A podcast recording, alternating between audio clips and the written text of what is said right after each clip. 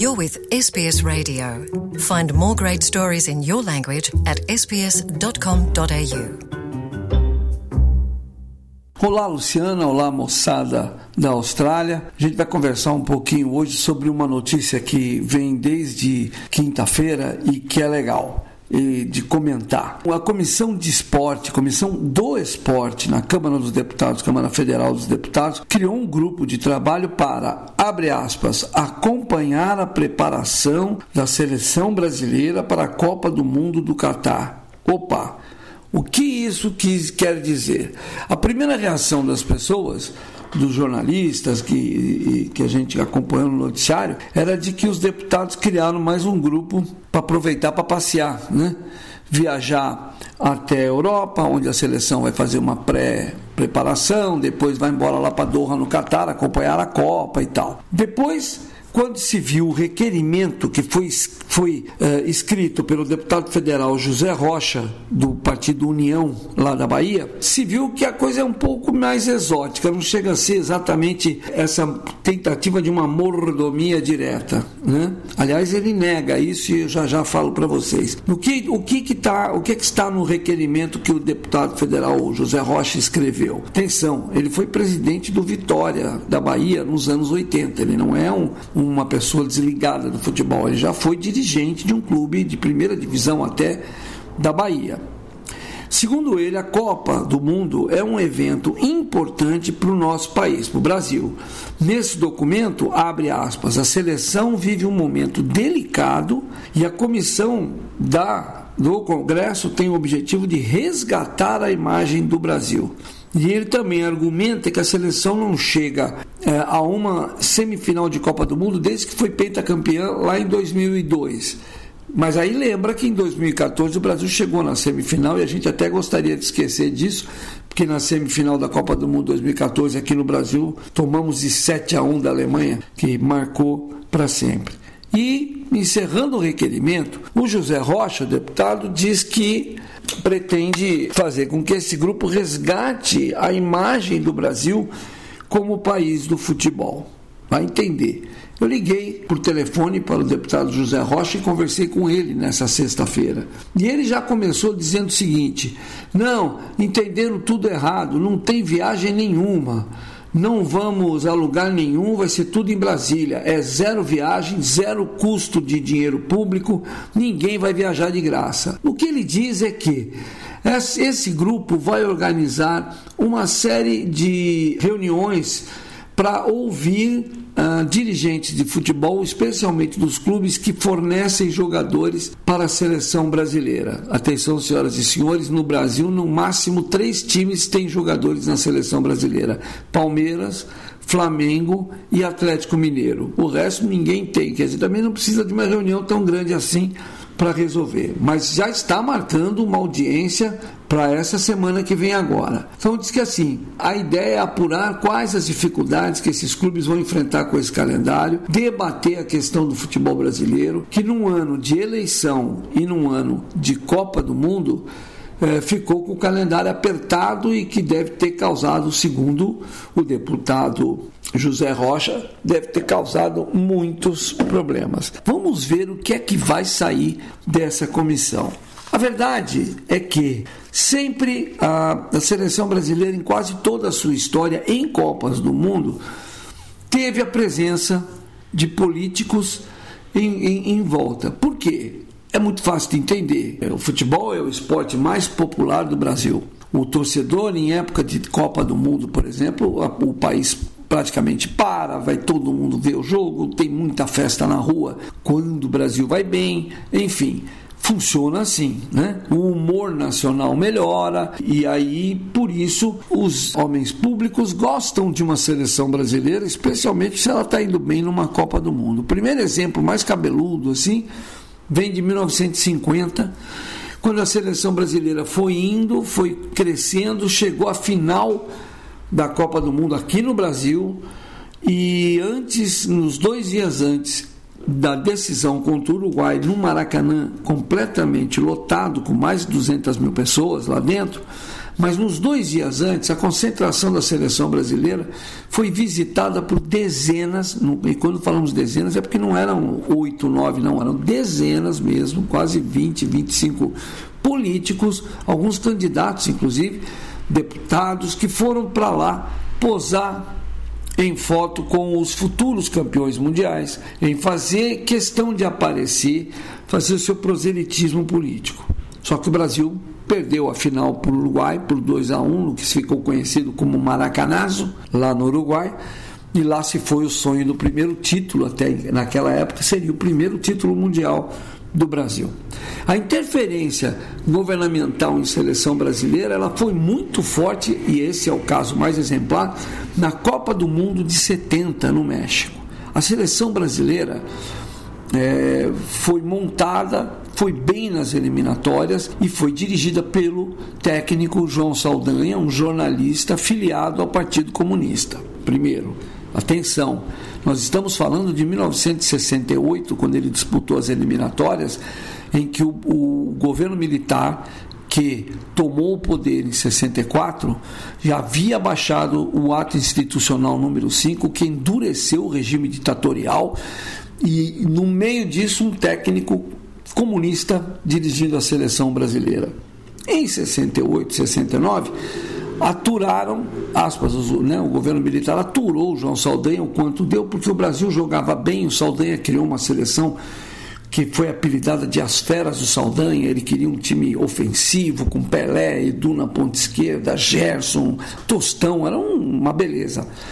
E foi bem nas eliminatórias, então ninguém mexeu. No período entre as eliminatórias, aí já no início de 70, para a Copa do Mundo, é que a coisa azedou. Por quê? Porque em um determinado momento, o então presidente da República, o general Emílio Carrasco Médici, é, disse que na seleção dele jogaria o atacante Dario, que era do Atlético Mineiro. O João Saldanha respondeu muito docemente, entre aspas, que quem descalava a seleção era ele e ele não se metia no ministério do Médici, do, do, do, do presidente Médici. Ele, ele, ele, mexe no ministério dele, eu não dou palpite. No meu time ele não mexe.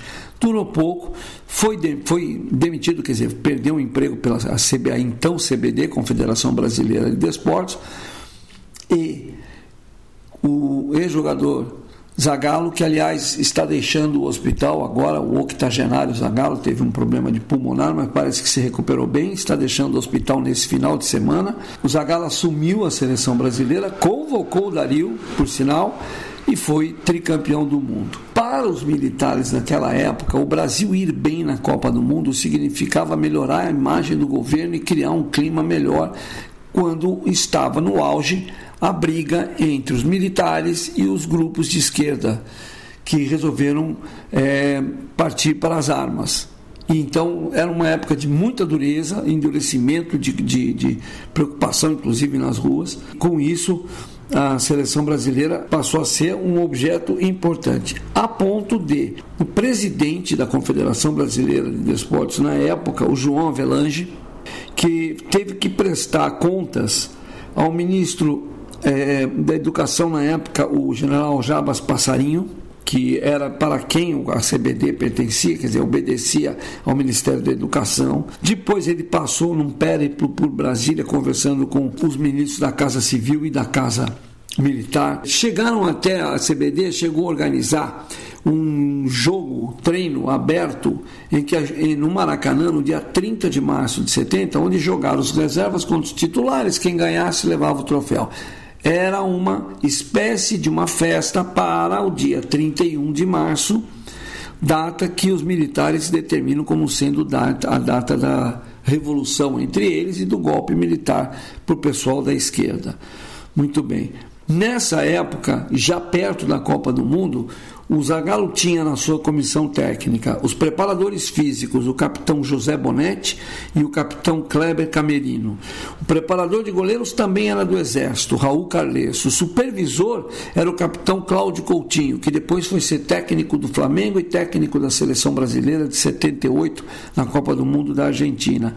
E o chefe da delegação que foi ao México na Copa de 70 foi o brigadeiro Jerônimo Bastos. Ou seja, é, tinha é, gente das Forças Armadas ali na comissão técnica, treinando a seleção brasileira com métodos científicos, 30 dias, mais de 30 dias, quase dois meses de preparação, toda uma, tecno, toda uma tecnologia para se preparar na, na altitude de Guadalajara, no México, onde o Brasil jogou a maior parte do tempo, enfim, foi todo. Deu certo, o Brasil foi campeão. Na época, a, a parte de relações públicas do governo militar criou e adotou uma música que todo brasileiro da minha época, pelo menos, né, dos anos 70, lembra que era 90 milhões em ação para frente Brasil do meu coração. Essa música era uma música que tocava para a seleção brasileira, mas era todo mundo vamos para frente Brasil, salve a seleção. Era mais ou menos isso. A outra musiquinha da época era Eu Te Amo Meu Brasil. E a terceira era um slogan que era Brasil ame-o ou deixe-o. Era mais ou menos assim, aceita ou caia fora. Era mais ou menos essa a ideia. Nos anos 80, com a abertura e com a pressão da sociedade em voltar a ter eleições diretas, o time do Corinthians dos anos 80, é, do começo dos anos 80, se destacou porque teve um grupo de jogadores politizados, Sócrates, Casagrande, Vladimir, e esses jogadores criaram uma forma de trabalhar em que os atletas opinavam junto aos treinadores e decidiam o que ia fazer. É o que se chamou de democracia corintiana, que saiu dos campos de futebol e foi parar nos palanques pró é, eleições diretas. Né?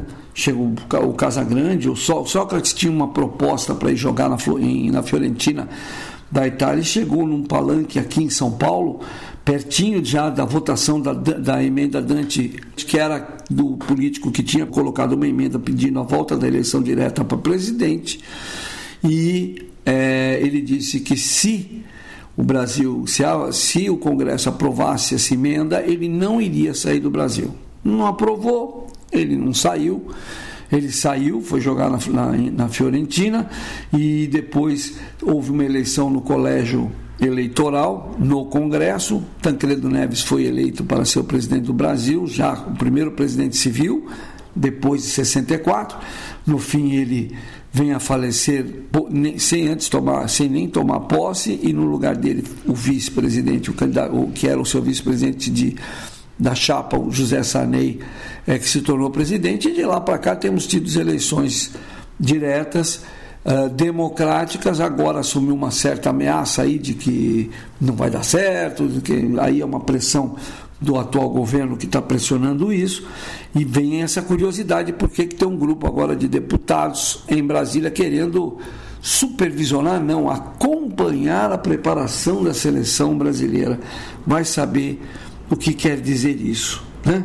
A seleção brasileira vai se reunir no dia 14 de novembro em um, em um desses três países, Espanha, Itália ou Inglaterra. Fica lá por cinco dias, treina, depois viaja para Doha, no Catar, e no dia 24 estreia na Copa do Mundo contra a Sérvia. Até lá, no técnico Tite já convocou o grupo de jogadores, claro, que ele quer levar para a Copa, e provavelmente agora em outubro já sai, em, outubro vai sair a convocação.